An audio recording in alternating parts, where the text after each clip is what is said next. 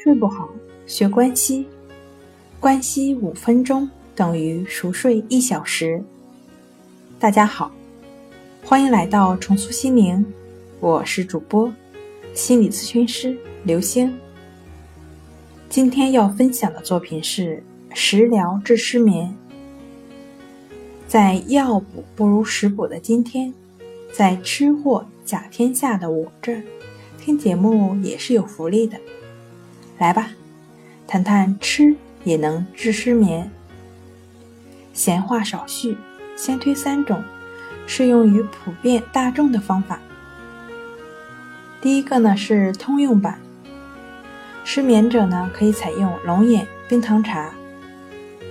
龙眼肉二十五克，冰糖十克，把龙眼肉洗净，同冰糖放入茶杯中，沸水。加盖焖一会儿即可饮用。每日一剂，随冲随饮，随饮随添开水，最后吃龙眼肉。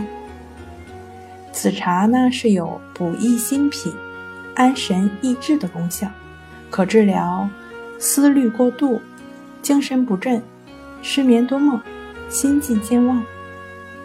第二个呢是更年期女性版。